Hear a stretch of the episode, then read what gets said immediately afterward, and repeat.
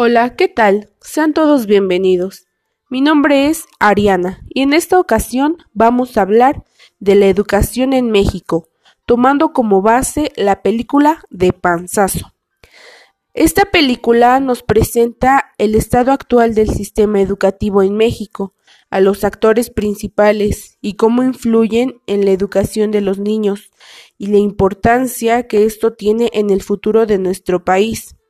Por medio de entrevistas sorprendentes, datos duros, testimonios conmovedores de alumnos, padres de familia y maestros, descubrimos la cruda realidad de nuestras escuelas y lleva a una profunda reflexión sobre la educación en México.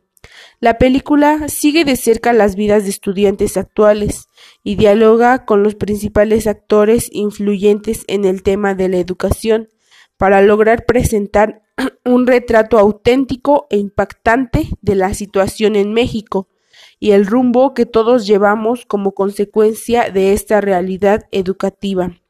La película es un llamado a todos los miembros de la sociedad mexicana para trabajar por un México mejor.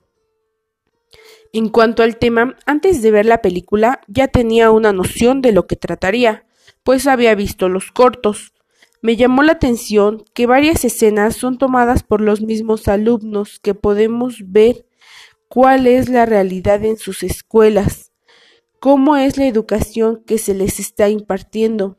La comparación que hace la escuela privada y la pública, hecha por los mismos alumnos, es interesante, pues algunos consideran que los alumnos que asisten a una escuela pública están más preparados en cuanto a matemáticas, historia y otras materias, mientras que otros alumnos consideran que los que van a una escuela privada son mejores por los maestros que les están dando clases y las materias extra que les imparten, como idiomas, entre otras. También hacen la comparación en cuanto a las deficiencias de cada tipo de escuela. A un grupo de estudiantes tanto de escuela pública como privada se les dio un problema matemático, que tiene que ver con cuántos alumnos de su edad siguen estudiando.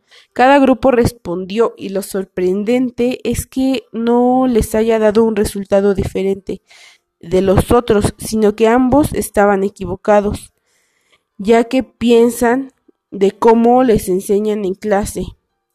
Algo que me causó molestia fue la actitud de la presidenta del Sindicato Nacional de Trabajadores de la Educación, Elbester Gordillo.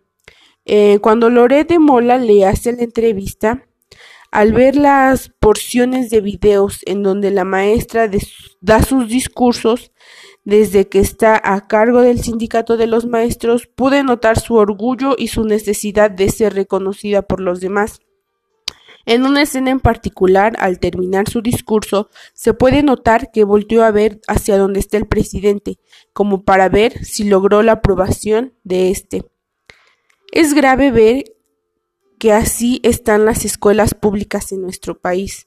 Conozco casos de personas muy allegadas que me confirman que así son las cosas, como por ejemplo tener 50 alumnos en un salón pequeño, que los maestros no se presentan a dar clase y pretendan que los alumnos pasen los exámenes, incluso que en las pruebas anteriores como la de enlace, algunos maestros les daban las respuestas a sus alumnos para hacer parecer que sabían y que tenían buen nivel.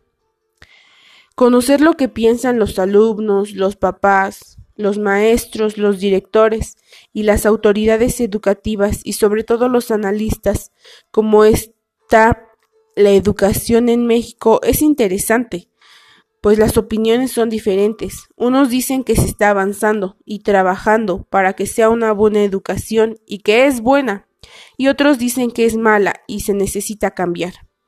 Creo que sí debe de haber un cambio en el sistema educativo, pero también debemos tener en cuenta que la educación empieza en casa.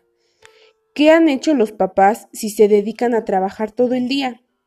Comprendo que hay algunos que tienen que trabajar para poder salir adelante, pues no cuentan con los recursos suficientes para vivir dignamente, pero eso no quita que los padres les dejen todo el trabajo a las escuelas para que eduquen a sus hijos. Es en la casa donde se comienza a inculcarle a los niños lo que debemos hacer, y lo que no. Es en casa donde los niños aprenden primero, pues es el ambiente con el que tienen mayor contacto.